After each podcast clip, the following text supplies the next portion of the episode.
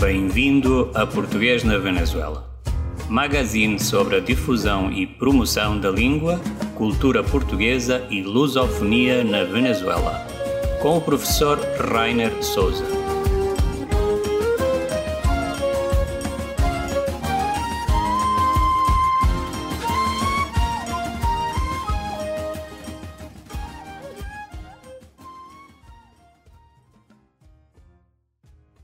Bom dia, boa tarde, boa noite, depende da hora que nos estiverem a ouvir.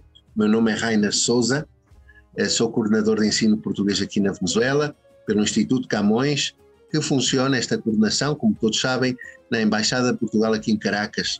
Eh, quero dar as boas-vindas a todos, aqueles ouvintes que não só na Venezuela nos ouvem, como também na Colômbia, em outros países da região latino-americana, eh, na Europa também, França, Espanha, Portugal, onde em diversas plataformas pode ser escutado este podcast.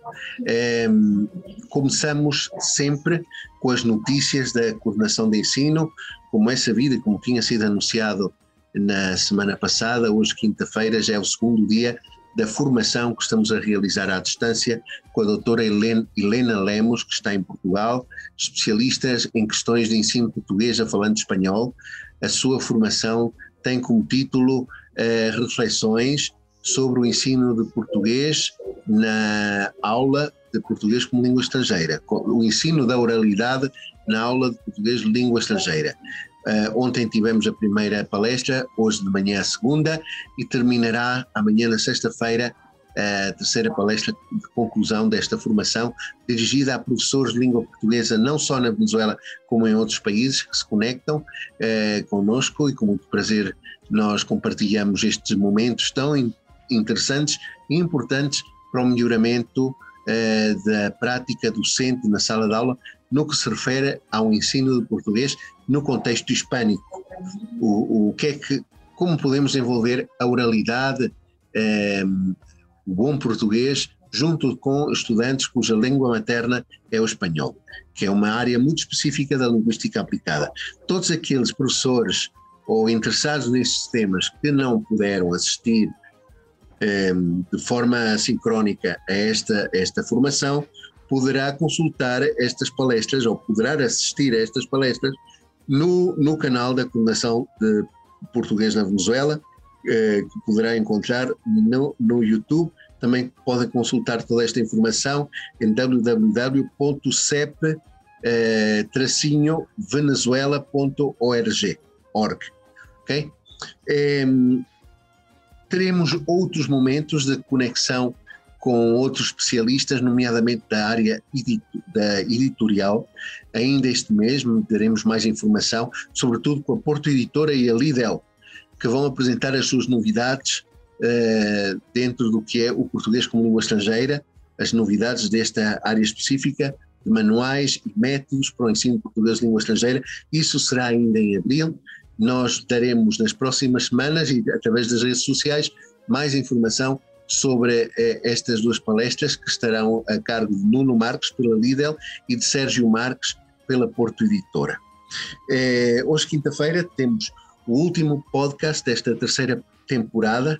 Eh, nós voltaremos a finais de abril, vamos fazer uma pausa de três semanas e gostaríamos de fechar esta temporada com uma amiga, uma convidada de honra, uma pessoa extremamente valiosa no mundo da difusão da literatura em língua portuguesa no Brasil e, e, da, e das, deste, de todo este panorama cultural literário brasileiro e não só, lusófono também, que é Gisela, Gisele Correia Ferreira, que está connosco, cidadã luso-brasileira, que está conectada desde desde o Brasil para falar connosco neste podcast extremamente interessante, porque falamos, falaremos de literatura, de livros e todos estes temas. Gisele, muito obrigado por esta oportunidade que nos dás de falar contigo.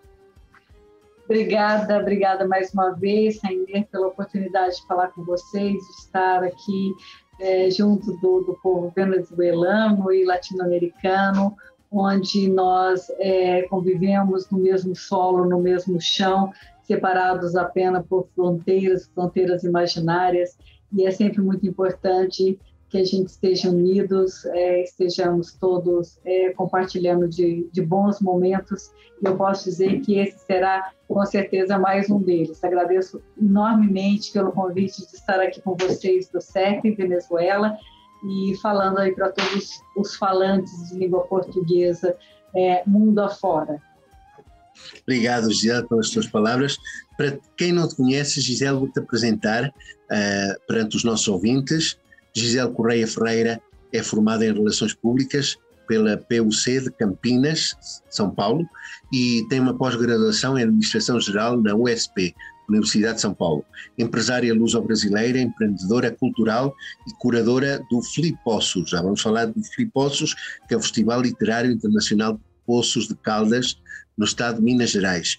Possui mais de 30 anos de experiência em projetos culturais e científicos à frente da GSC, Eventos Especiais, empresa que fundou há 32 anos e que realiza, eh, que realiza em Poços de Caldas eventos ligados à literatura, música, meio ambiente e educação. Há mais de 10 anos participa como curadora, mediadora e palestrante em diversos festivais literários no Brasil, Portugal, Moçambique, Espanha, entre outros países, a convite de entidades governamentais e privadas com o objetivo de estreitar os laços da lusofonia, difusão e intercâmbios culturais entre os países de língua portuguesa e latina. É, após esta apresentação, Gisele, uhum. és uma pessoa muito ligada ao mundo da cultura e, sobretudo, da literatura. É, sempre faço esta pergunta aos nossos convidados. Eu gostaria que primeiro tu, na primeira pessoa, falasse um pouco de ti. Onde nasceste, uhum. onde cresceste, como, como foi esse ambiente eh, onde tu, tu, tu, onde estudaste e cresceste? Olha, Rainer, eu sou, bom, é, nascida aqui em Poços de Caldas, é uma cidade que fica é, situada é, no sul de Minas Gerais. Minas Gerais é um estado grande aqui no, no nosso país, e um estado muito rico e diverso em cultura, em, em várias áreas aí das artes também. E hum, a cidade onde eu, eu moro é uma cidade turística, é uma cidade muito bonita, é uma cidade volta a, a montanhas. Inclusive, nós estamos, é, em, o nosso solo é um solo vulcânico, nós estamos situados num solo é, de vulcão extinto, então aqui brotam águas minerais, águas sulfurosas riquíssimas, e inclusive nós temos a grande oportunidade de ter em Poços de Caldas o maior balneário de, água, de águas termais da América Latina, e hum, para a gente é um orgulho muito grande por, por sermos Poços de Caldas e costumamos dizer aqui para quem é dessa cidade, quem é nascido em Poços de Caldas, além de ser Poços Caldense, é também uma pessoa sulfurosa. É uma uhum. característica que eu considero muito honrosa, sinceramente. E, bem, eu vivi aqui a, a minha né, nascida, vivi, fiz escola, depois saí de Poços de Caldas, fui fazer faculdade em Campinas, que é uma cidade aqui no interior de São Paulo, próximo a Poços. É, depois voltei para cá, uh, tive a oportunidade de, ter a, de, trabalhar em algumas empresas da iniciativa privada, é, sempre é, atuando na, na minha área é, profissional, é, cuja formação eu fiz em Campinas, na, na PUC, né, na Pontifícia Universidade de é, é, Católica de Campinas, é, que é a área de relações públicas. Né, tive algumas outras formações também na área de administração geral, fiz algumas pós-graduações também nessa área, na área também de comunicação como um todo, e voltei para Poços de Caldas quando recebi um convite para trabalhar numa empresa multinacional bastante importante aqui na nossa cidade à época, inclusive eles atuam até hoje na, na nossa cidade, que é a Alcoa. E depois de alguns anos na Alcoa, eu resolvi empreender o, o, a minha própria agência, a minha própria empresa.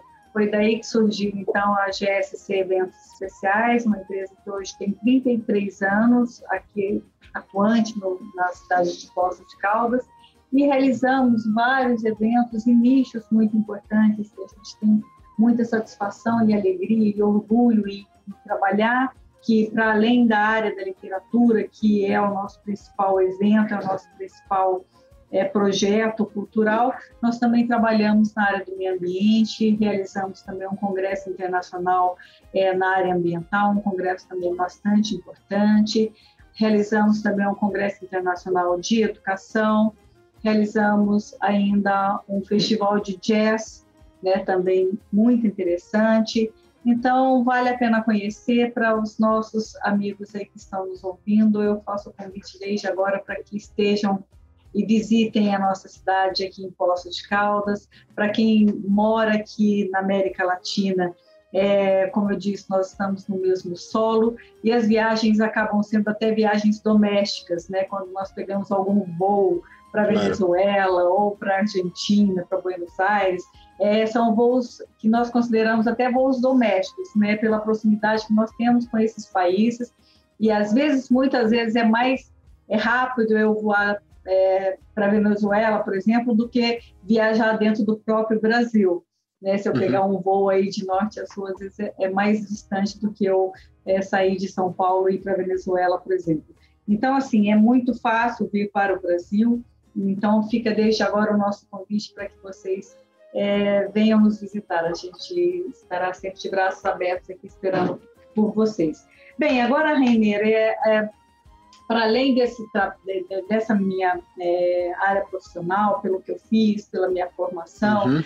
é, eu tive sempre um contato e sempre gostei muito de artes, né, de um modo geral. Sempre fui muito conectada com a área das artes e, sobretudo, com a área da literatura. A literatura, para mim, foi um ponto muito central é, pra, em todo sempre assim, da minha vida, porque eu sempre gostei muito de leitura, sempre li muito desde pequena. Eu vim de uma família de não leitores assíduos, né? Meus pais não eram pessoas que, que liam muito, mas, no entanto, eu me considero que é, espontaneamente eu me, me, dediquei a essa área desde sempre, desde pequena. Sempre gostei muito, sempre fui muito curiosa, né, é, em busca dessas informações, em busca de mais conhecimento através dos livros. Esse sempre foi um caminho muito importante para mim.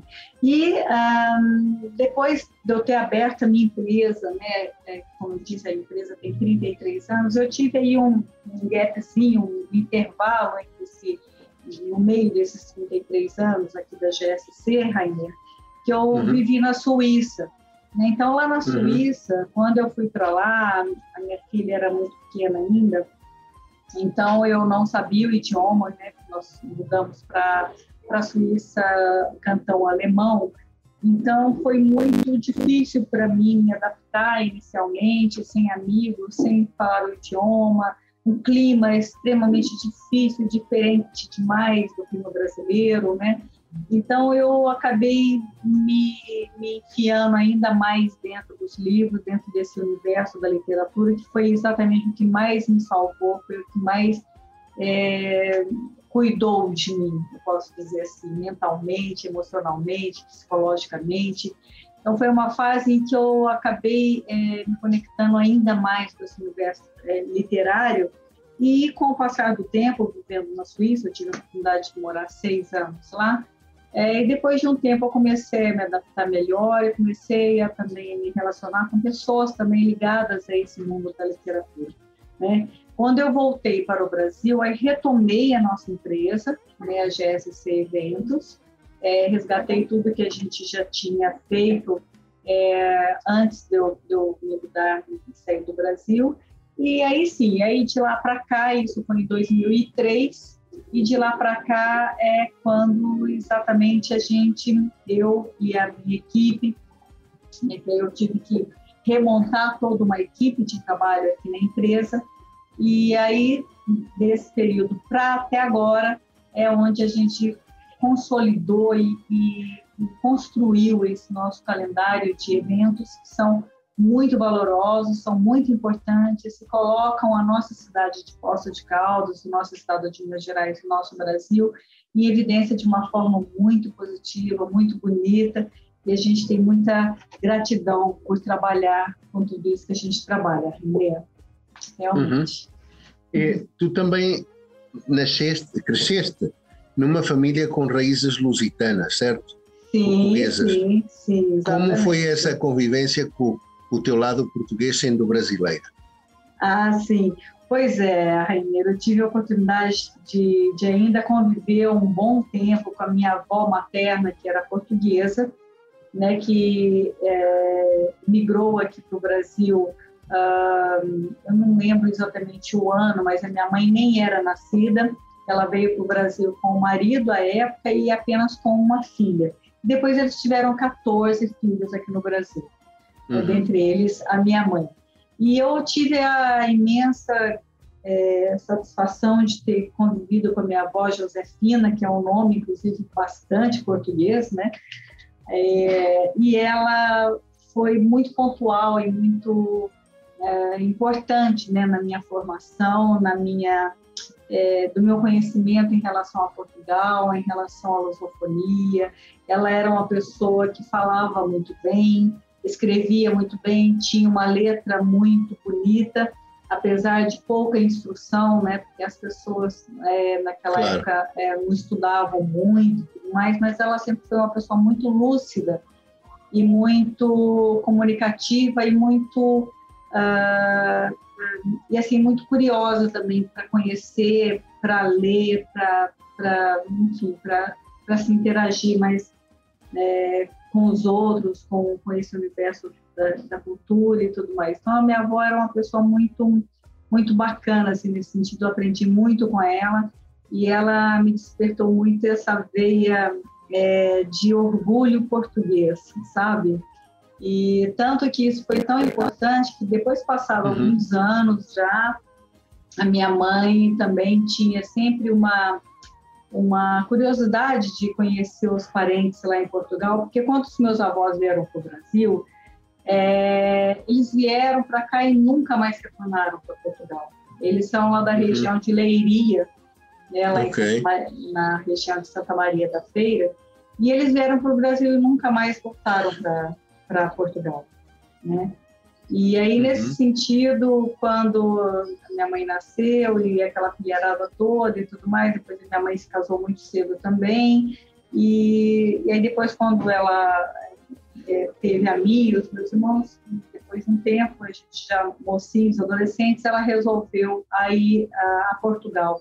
Nesse momento, a minha avó já tinha falecido, então minha mãe resolveu ir a Portugal e fazer um reconhecimento lá ela não tinha nenhuma referência, não sabia nada dos parentes de lá, não sabia nem onde ficava, nem nada. Então, assim, alguns poucos documentos que ela tinha em mãos, e minha avó também acho que o pessoal das antigas nunca guardava muito documento, nunca guardou muita coisa, mas as, os poucos, as poucas referências que minha mãe teve à época, ela conseguiu levar e ela foi fuçando, fuçando, fuçando, chegou lá em Portugal, foi lá para essa região de Leiria, e ela foi tipo assim, uma pessoa indo de casa em casa, batendo na porta, ó, conhecia o plano de tal, você sabe quem é, se você soube, se a pessoa viveu aqui, não sei, ela tinha pouquíssimas coisas, só sei que ela foi tão é, investigadora, foi tão determinante isso, que ela conseguiu resgatar e localizar todos os parentes dela lá na região de Leiria. Foi muito bacana essa, esse momento.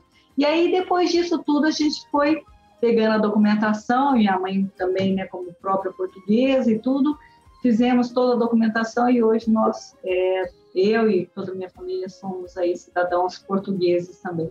Daí também a nossa grande afinidade, alegria e satisfação em, termos essa dupla cidadania, Roberto. Muito bom. Bom, que bom. Gisele, é. eu esqueci-me de perguntar algo. Tu falaste da tua paixão pela literatura, interesse pela literatura, e é, consegues ouvir-me? Sim? Sim, Me ouves? Sim, sim. sim, sim. Tu, que, sim, que eu estava eu estava-te a dizer que, que esqueci-me de perguntar que, porque tu falaste há pouco da tua paixão pela literatura e pela leitura. Também tens paixão pela escrita, tu também escreves? Eh, não, Raimê, não.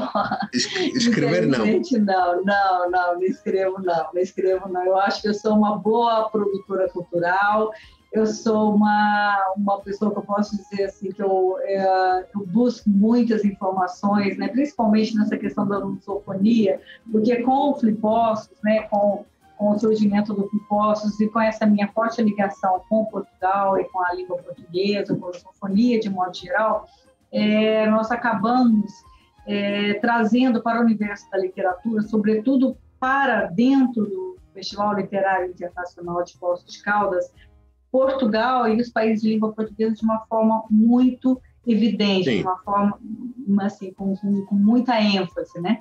Tanto que nós somos conhecidos aqui no Brasil como o festival brasileiro mais português de todos, né? Uhum. Exatamente porque nós é, investimos muito nisso. Eu, pessoalmente, acredito muito é, na valorização da língua portuguesa. Eu acho que é fundamental é, nós que somos é, brasileiros, nós conhecemos as nossas origens, as nossas raízes, é, nós é, fazemos essa conexão e essa ligação sempre fundamental entre as nossas línguas, nossos idiomas, é, que, que realmente é, um fator fundamental e que nos une é, muito fortemente, né? Então eu tenho sim essa essa essa característica de produzir, né, de pensar, de fazer toda essa essa conexão entre os países, entre as pessoas, essa criação de mesas assim bem diversas. Né? O nosso festival é bem eclético, bem diverso, é partidário, então é para todos, sempre pensado em todos. Então essa é uma característica assim, que eu acho que é bem bacana que, que, é, que eu consigo articular, consigo fazer, mas escrever, infelizmente, não. Eu não tenho esse dom, muito pelo contrário, eu tenho uma, uma assim, não tive uma, uma tristeza, não, porque eu acho que eu, cada um nasceu para uma coisa. Com né? um certo talento, não é? Com um certo talento. Eu não tenho nenhum talento para escrita, né? E, eu acho que quem escreve, escreve bem, como existem vários, vários escritores maravilhosos que escrevem muitíssimo bem, eu tenho um profundo respeito por essas pessoas, porque para você pensar em escrever um livro e, escrever bem, de forma que aquela que aquele conteúdo segure as pessoas e faça as pessoas realmente serem projetadas dentro da, daquela história, daquele universo, daquilo, daquilo tudo, a pessoa tem que ter um dom muito especial, muito mágico. Então, eu respeito uhum. demais os, os escritores. Não é a minha praia, mas uhum. eu, com o meu trabalho, eu procuro destacar e valorizar muito Isso é que eu que procuro fazer. Gisele, há três dias atrás faleceu uhum. uma grande senhora da literatura Sim. brasileira, Lígia ah. Fagunde Telas.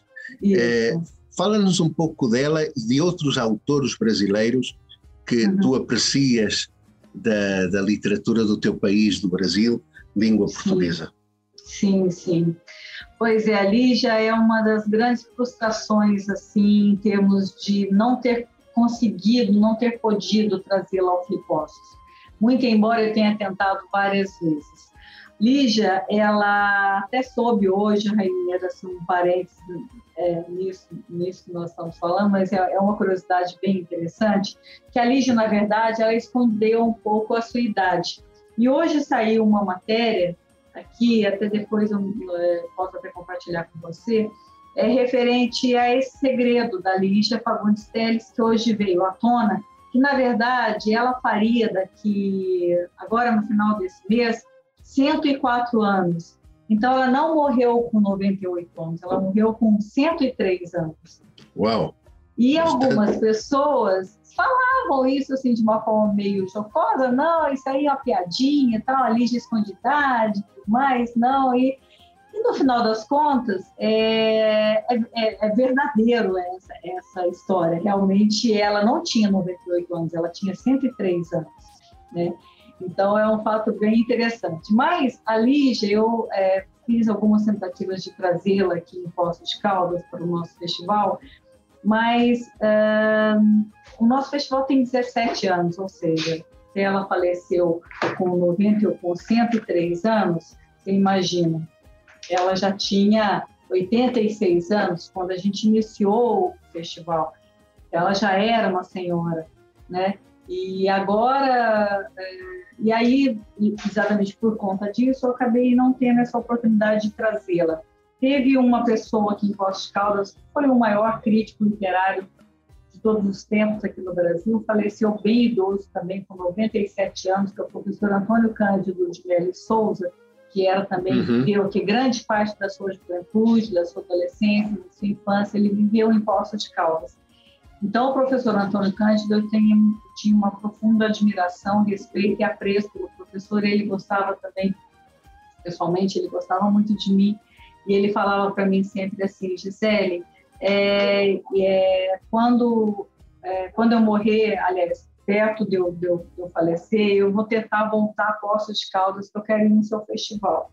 E no final das contas, a gente sempre foi, foi muito chegado, muito amigo, mas ele não veio, também não conseguiu vir muito embora ele tenha sido é, convidado e também é, né, tinha assim, uma grande paixão pelos impostos, mas não, não, conseguiu vir em vida, infelizmente, e, e veio apenas como, é, como, como, um vídeo, né, um vídeo que nós fizemos, um filme que nós fizemos com ele.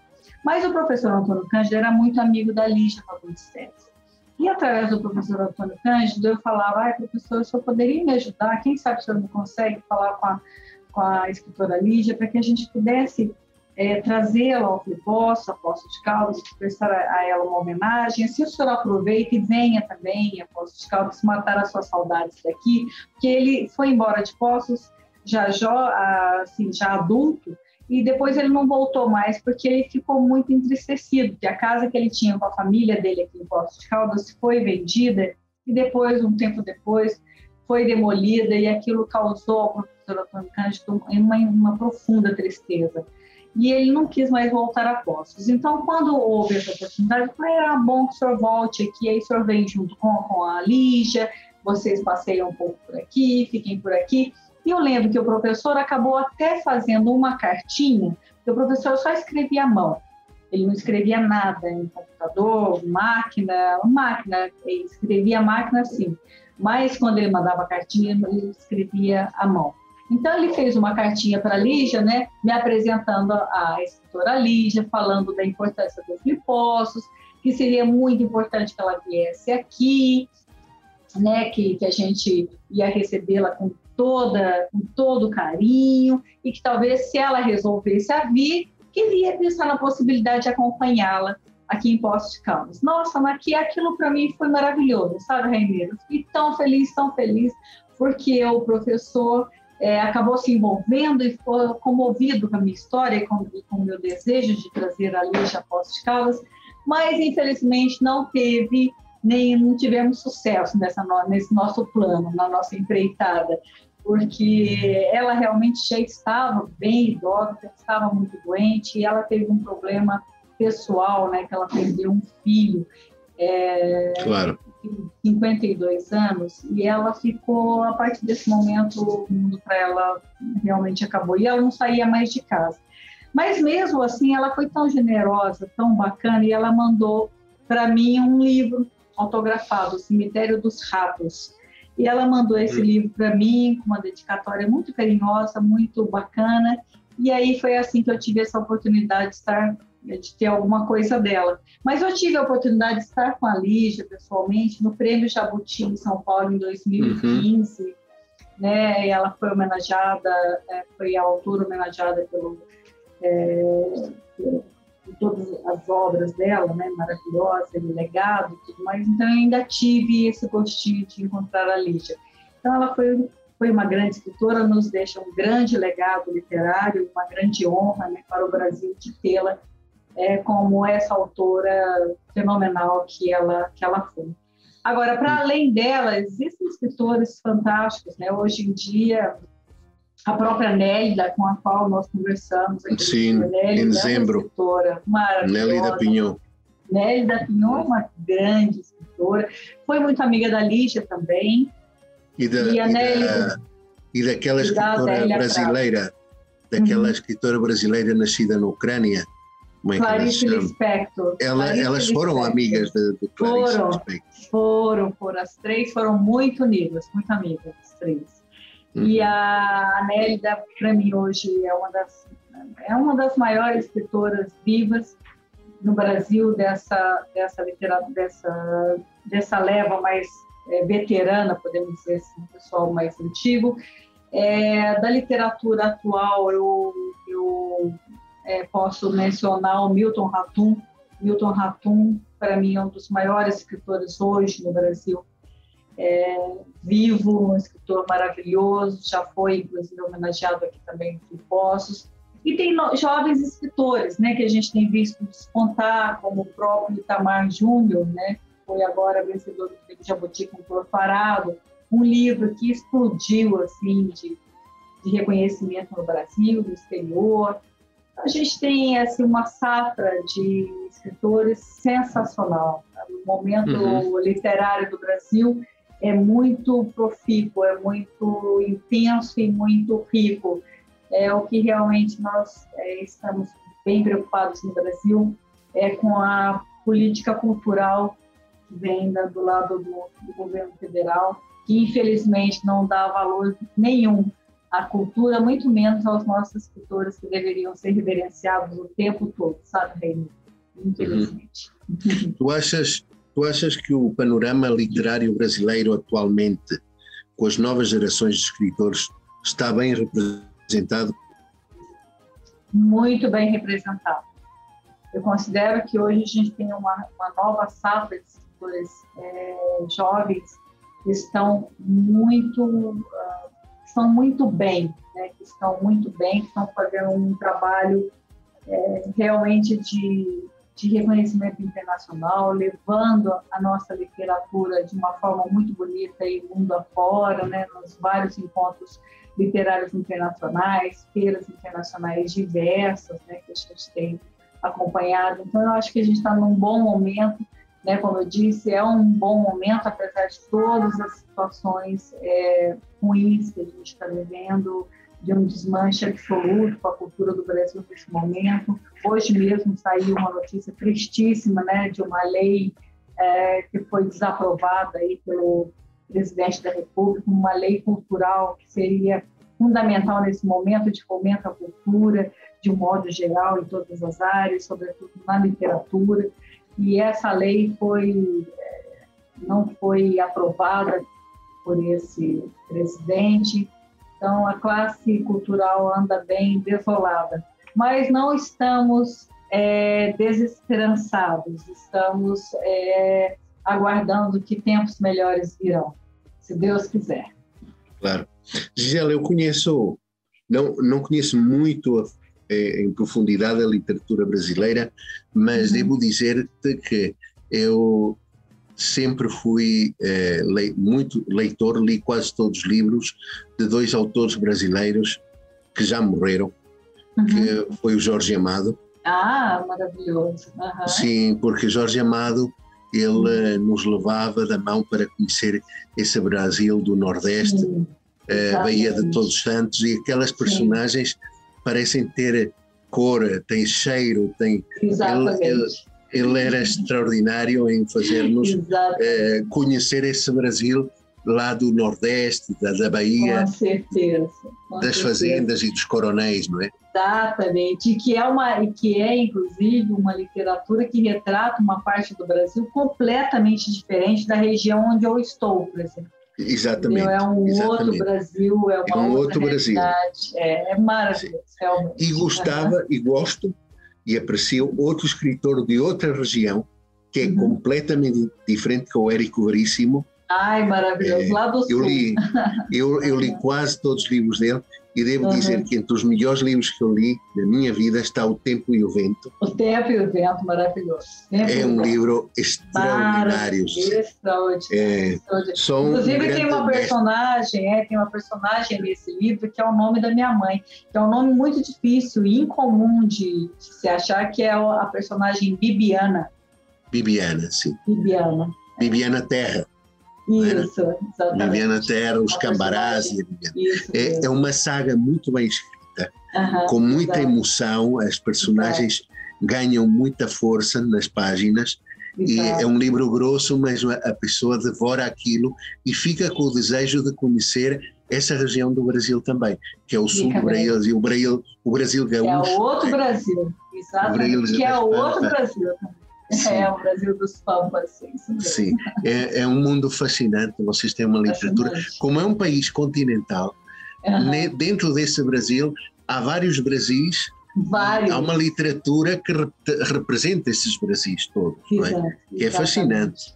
É fascinante, é mesmo. É, muito é fascinante. Olha, é, vamos agora a uma pausa musical, uhum. é, suger, é, sugerida por a Gisele, Milton uhum. Nascimento e Ló Borges, Clube da Esquina número 2. Por que esta Nossa, música? Porque, primeiro, tá, porque é um movimento musical importantíssimo que surgiu no Brasil em 1967, lá em Belo Horizonte, é, e foi fundado exatamente por esses dois personagens, Milton Nascimento e Lô Borges. E agora esse movimento está completando uh, ah, 50 anos, houve alguns momentos de ruptura e tudo, e quando ele foi realmente instalado, o movimento foi instalado com um movimento chamado Clube da Esquina, que existia de fato. É, ele é, chama-se Clube da Esquina porque esse grupo de jovens, de crianças, de meninos se reuniam entre numa esquina de duas ruas lá em Belo Horizonte chamada Rua Paraisópolis e Rua Divinópolis. Eles sentavam ali naquela esquina, esses meninos, e ficavam ali tocando violão, cantando e tudo mais, tal, tal. Quando esse movimento realmente se consolidou, ele se transformou no Clube da Esquina, exatamente onde esses jovens se reuniam. E aí se transformou nesse movimento maravilhoso que tomou todo o Brasil, mas ele tem uma forte mineiridade, ele tem uma característica mineira muito grande que envolve também essa outra questão de um outro Brasil, como nós estávamos dizendo agora, o Brasil dos Pampas, o Brasil é, do, do, do Jorge Amado, e tem o Brasil aqui dessa nossa região central, aqui no Sudeste, onde fica Minas Gerais, que tem também uma, uma raiz, uma, uma formação e essa cultura mineira que é fortíssima. E eles uhum. exatamente exprimem toda essa nossa mineridade, toda essa nossa característica tão importante nesse ritmo musical. E uh, a sugestão de trazê-los hoje para esse nosso podcast Primeiro é para a valorização da mineridade, valorização da música mineira, das letras, da poesia mineira, que é tão forte nas letras musicais desse grupo que nós vamos ouvir agora. E o segundo motivo é porque nós vamos homenageá-los no Postos presencial, que vai acontecer de 3 a 11 aqui em Postos de Caldas e que vai ser é, letras e música, a nossa, a nossa temática, cujo movimento musical será homenageado em grande estilo aqui em Poços de Caldas, que é o Clube da Esquina 50 anos. Por isso a sugestão dessa música. Muito bem, vamos ouvir e depois de ouvir Milton Nascimento e Lobo Borges, Clube da, Clube da Esquina número 2, voltamos uhum. a esta agradável conversa com Gisele Ferreira.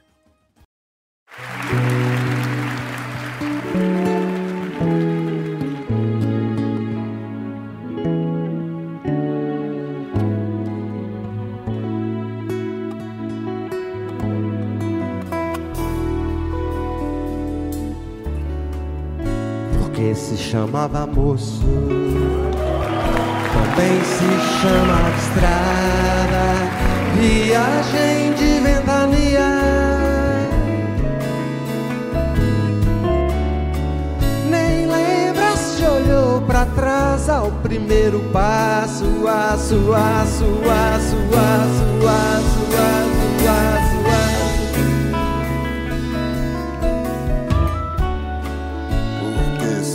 Chamavam homens, também se chamavam sonhos, e sonhos não envelhecem. Em meio a tantos gases lacrimogêneos, ficam calmos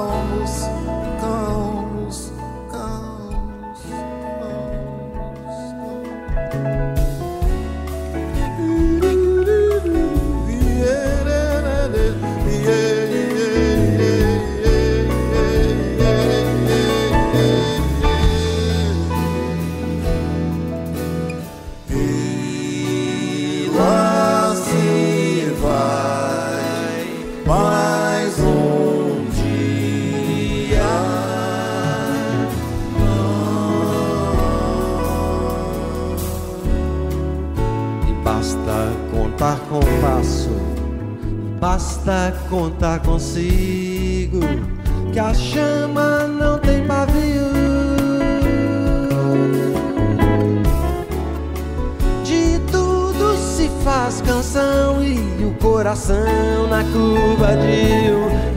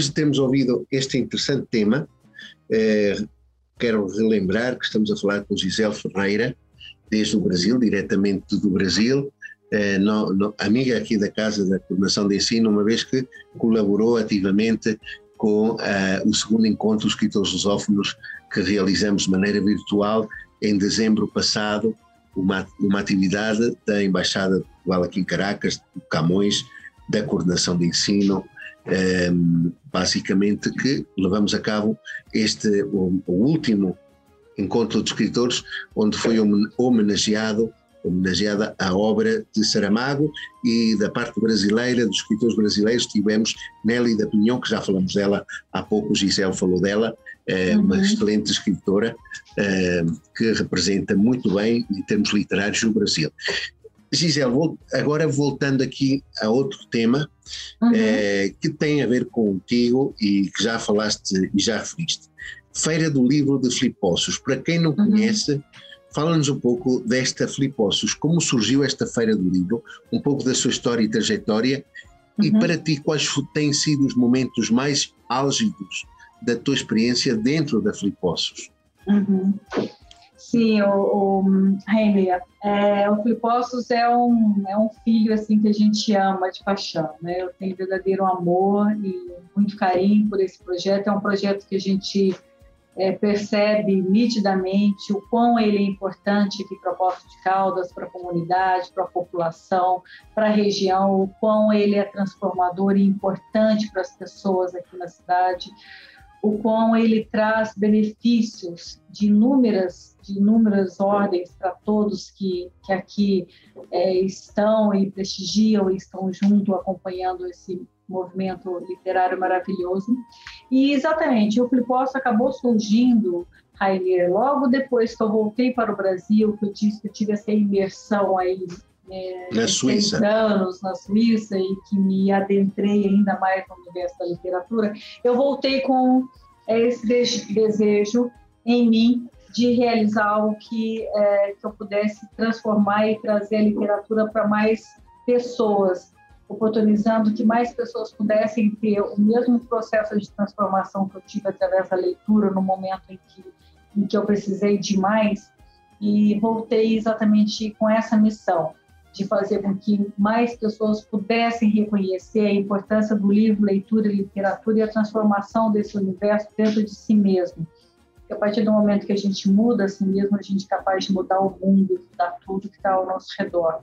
Sempre acreditei nisso. E foi baseado exatamente nesse objetivo quando eu voltei para o Brasil, é, passados três anos, que eu cheguei no Brasil de volta em 2003, passado três anos que eu tinha já retomado a empresa, já estava de volta e já mais é, envolvida aqui novamente com o Brasil, aí sim eu parti então para o lançamento desse projeto, né, e nós lançamos não só o Festival Literário, mas lançamos também a Feira Nacional do Livro de Poços de Caldas, que é um, um, evento também que acontece junto com o festival, em que a gente traz aí mais de 80 expositores, dentre livrarias, editoras, é, é, assuntos relacionados à, literatura, e é uma feira bastante consolidada também.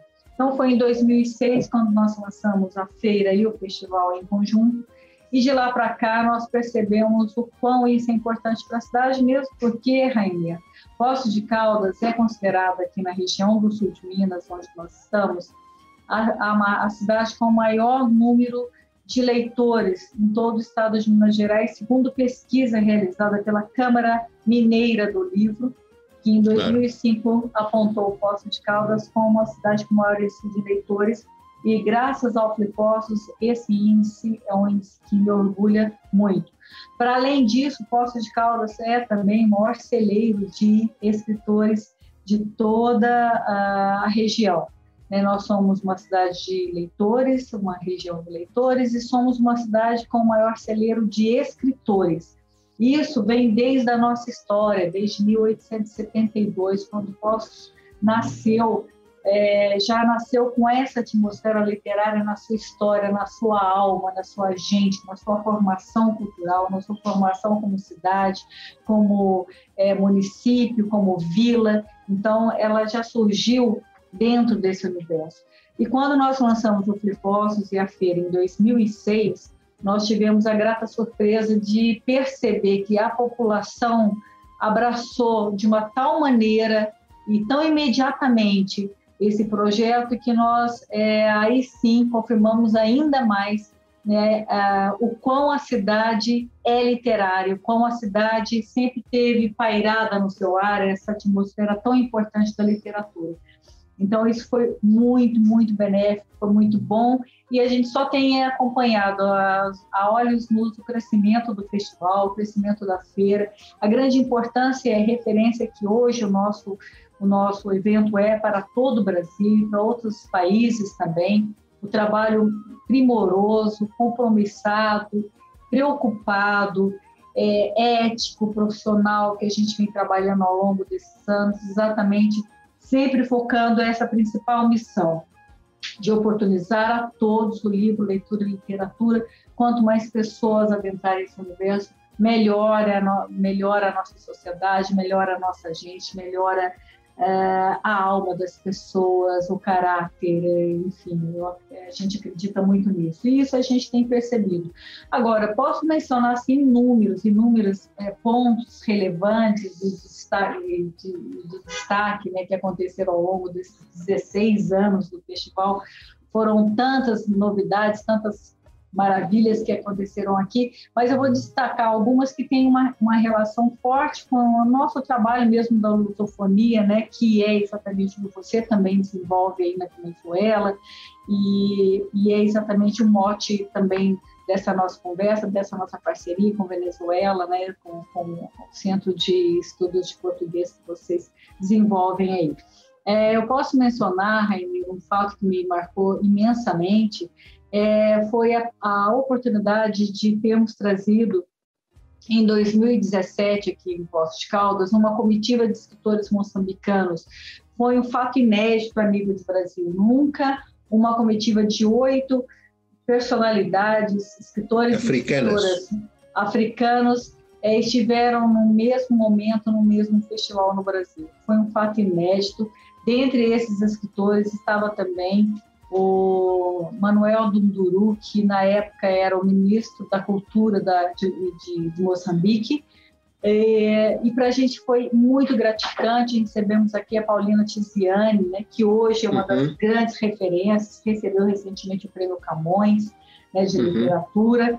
E ela esteve no Brasil pela primeira vez aqui em Poços de Caldas. Então foi um momento muito especial que eu posso destacar ao longo desses 16 anos, né? Que nós é, realizamos no festival. Vieram oito escritores, passaram aqui a semana toda, fizeram inúmeras atividades, levamos é, é, os, os, nossos convidados também para fazer atividades nas escolas públicas aqui da cidade, nas, nos, é, nas escolas rurais. Então foi muito bonito, foi um movimento muito bacana. E todo o trabalho que a gente tem feito já ao longo desses últimos dez anos, sobretudo nos últimos dez anos, focado mesmo nessa valorização da língua com inúmeros, inúmeros escritores portugueses que estiveram aqui é, ao longo desses anos, sempre em parceria com Camões, a quem eu deixo, inclusive, é, uma, uma, uma, gratidão muito especial ao Centro Camões aqui do Brasil, que sempre foi nosso parceiro, é o Camões, de modo geral, é um parceiro assíduo nosso em vários projetos, inclusive fizemos ano passado a primeira residência de Postos Camões, que foi um projeto inédito também, com a participação de dois escritores portugueses de forma remota, fizeram um city tour virtual por Postos Caldas, foi muito interessante, um projeto super interessante, ele está disponibilizado no nosso site, tem lá o e-book que nós fizemos, que as pessoas podem acompanhar.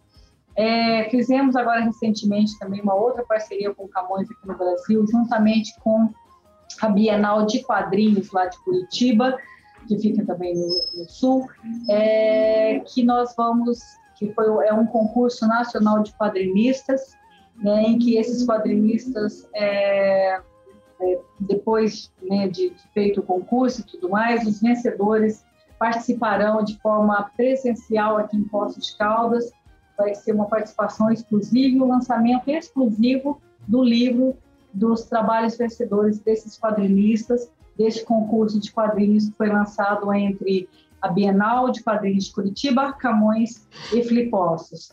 Então, a gente tem uma história muito longa com o Camões aqui né, em Poços e com os outros Camões também, em Maputo, é, mesmo a embaixada em Portugal, é, lá em Lisboa, é, Angola, Cabo Verde, agora também com Venezuela, e, enfim, a gente está muito aberto a todos os Camões aí de, de todos os países de língua do mundo.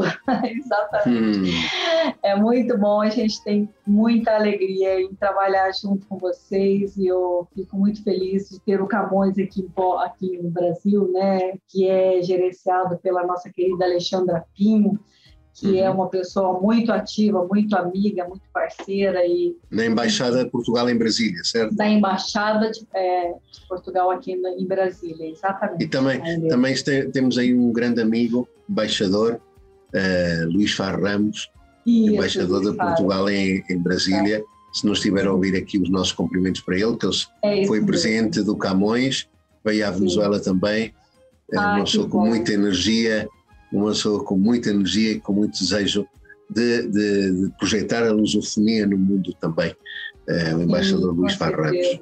Muito bacana, né? E a gente teve também na época, sabe, o, o já que você falou de, de, embaixador, eu acho importante mencionar, quando nós recebemos aqui no Brasil a comitiva de escritores portugueses, escritores moçambicanos, o embaixador à época lá, em, embaixador brasileiro à época lá em Maputo, em Moçambique, Moçambique. Era, era o Roberto Baena, e ele foi de uma gentileza incrível, porque ele fez todo um trabalho do Brasil lá com os, com os escritores moçambicanos, fez um receptivo para eles lá na Embaixada do Brasil, lá em Maputo, fez um coquetel para eles, fez uma foto oficial, foi um grande parceiro à época, então quero deixar registrado meu grande abraço ao, ao, Rodrigo Baena, que eu acho que agora, depois ele já mudou tanto, se eu não me engano, ele está em Moscou atualmente.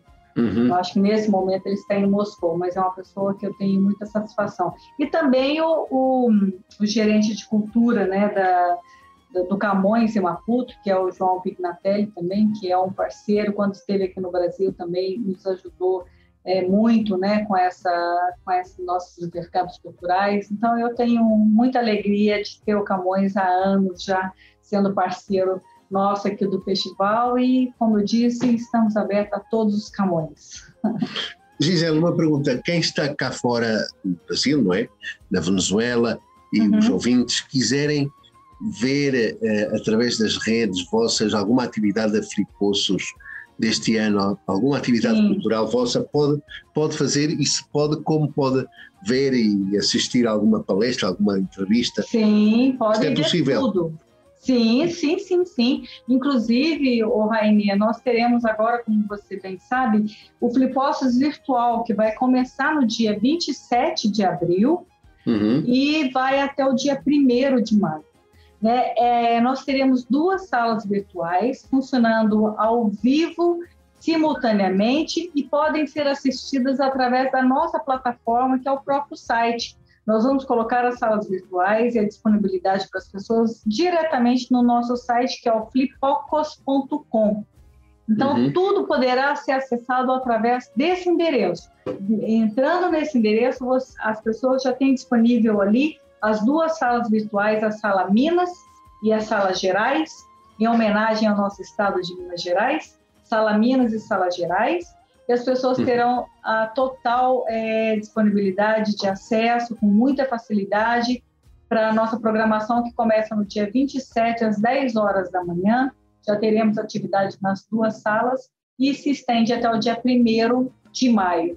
Fora isso, Rainer, as pessoas que quiserem conhecer mais do nosso trabalho, é, assistir os nossos vídeos, o, o, imenso e maravilhoso acervo que nós temos de 16 anos, com tantas histórias bonitas, as pessoas podem acessar diretamente nosso canal no YouTube, que é o Feira Ifen Flipocos. Feira, Feira tracinho no meio, tracinho Ifen, no meio, Ifen Flipocos.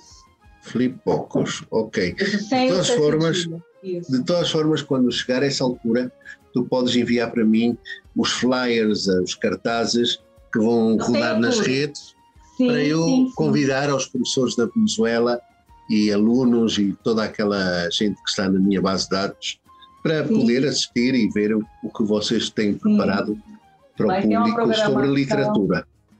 Sim, vai ter uma programação muito diversa, muito bacana, aberta a todos, pensada sempre para que todos tenham acesso e tenham cada vez mais estímulo, né, por entrar nesse mundo tão maravilhoso e transformador que é o mundo da literatura. Sem dúvida, é. sem tá dúvida. Sim, senhor. Gisele, tens algum Sim. projeto no futuro que gostarias de compartilhar conosco? Há algum sonho que tu gostarias de compartilhar connosco? Sei lá, a expansão da é... para todo o Brasil, não sei. O que tu quiseres dizer, o que quiseres compartilhar. Sim, sim, sim. Não, eu tenho um projeto antigo que eu tenho muita vontade de concretizar, de realizar, e que está a caminho e que está já. É, é, a pandemia, na verdade, atrasou um pouco esse nosso processo, mas é fazer atividades é, com mais frequência do Flipostos lá em Portugal. É, isso é um trabalho que a gente já tem feito, de uma certa maneira a gente já tem, tem já tem feito várias participações, como, né, como é, uma vez até já, já disse para você, a gente já participou de vários festivais, sempre já levei vários é, autores brasileiros né, para festivais em Portugal, mas a ideia é que a gente consiga consolidar um, um evento flipossos mesmo lá, sabe? Com parceiros de lá e tudo mais. Então, isso está sendo ainda construído, mas já está bem avançado e eu acredito que para o ano que vem a gente já terá novidades nesse sentido, Raília. Que bom. Uma Filipossos em Portugal, ou seja, um Isso. ramo da Filipossos em Portugal e, e, quem sabe, Gisele, no futuro, em outros países hispano-americanos, eh, vizinhos do Brasil, quem sabe, não é? Sim, As coisas sim, mudam sim. e o mundo dá muitas voltas. Muitas voltas. E eu tenho uma imensa alegria e assim, muita, muita honra de estar aqui na, na América Latina, apesar de sermos o único país de língua portuguesa e, é, e muitos não, não, sabem, né? A gente tem essa dificuldade com espanhol. Eu mesma, né? Sou falo um pouco portunhol, mas não tenho aquela fluência que eu gostaria no espanhol. Acho o idioma maravilhoso, mas consigo é, me comunicar bem. Mas é, é algo também que, com certeza, a gente pensa em estreitar um pouco mais as nossas relações com os nossos países vizinhos aqui.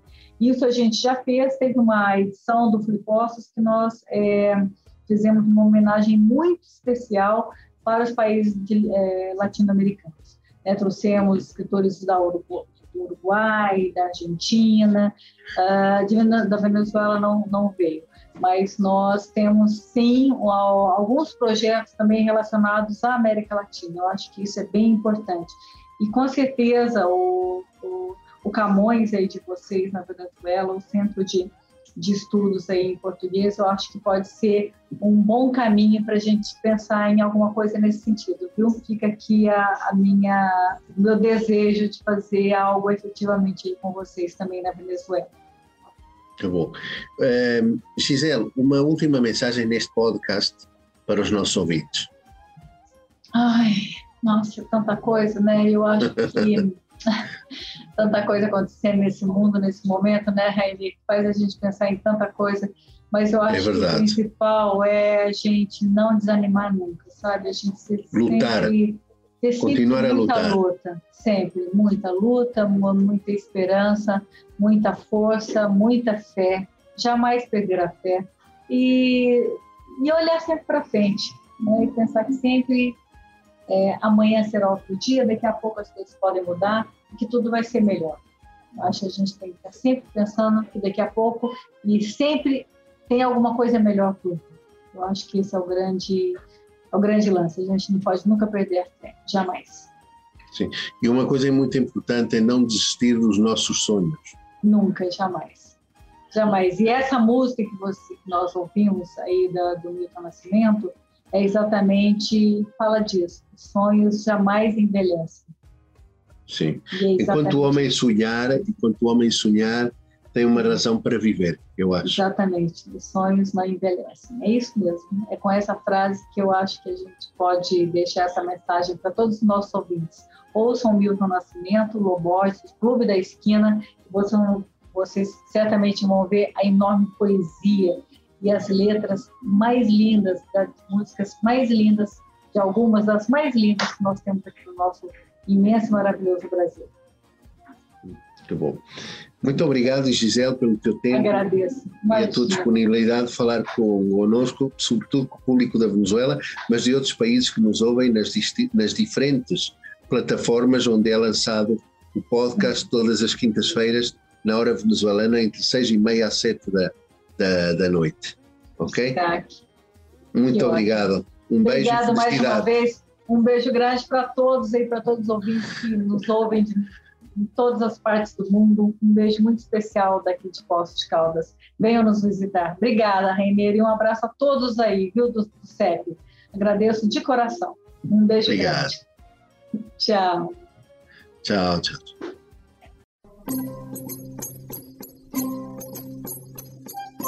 Digamos assim a este segmento conhecido como Lugar da História.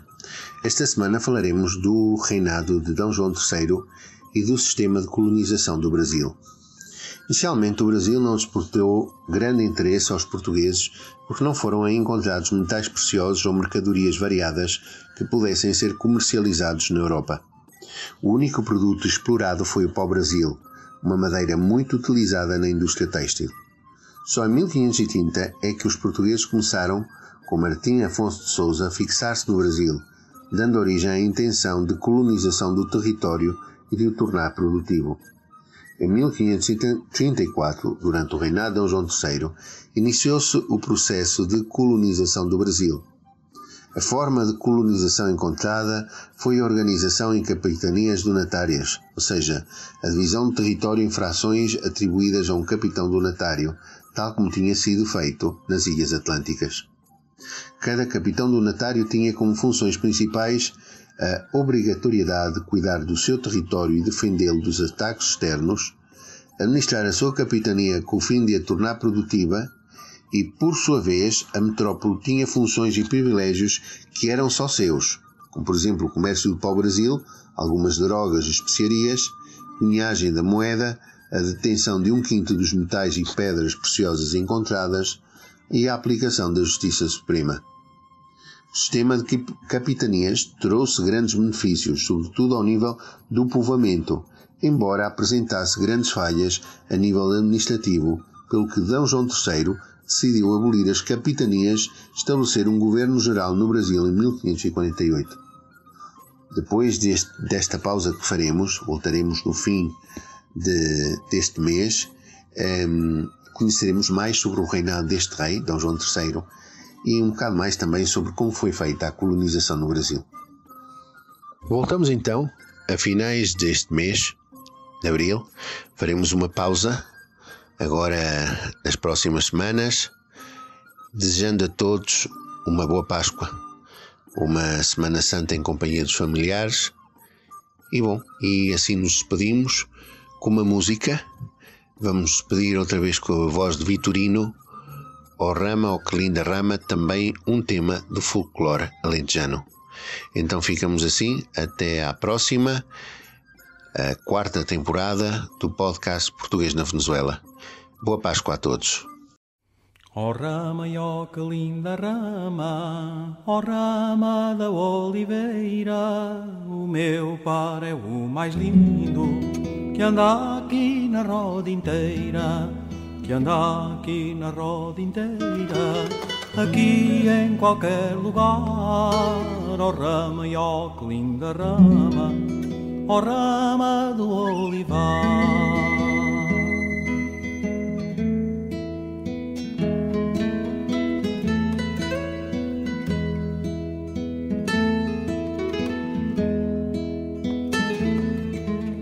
gosto muito de ouvir cantar a quem aprendeu. Se houvera quem me ensinara, quem aprendi era eu. Ó oh, rama e ó oh, rama, ó oh, rama da oliveira, o meu par é o mais lindo que anda aqui na roda inteira, que anda aqui na roda inteira e aqui em qualquer lugar, ó rama e ó linda rama, ó rama do olivar.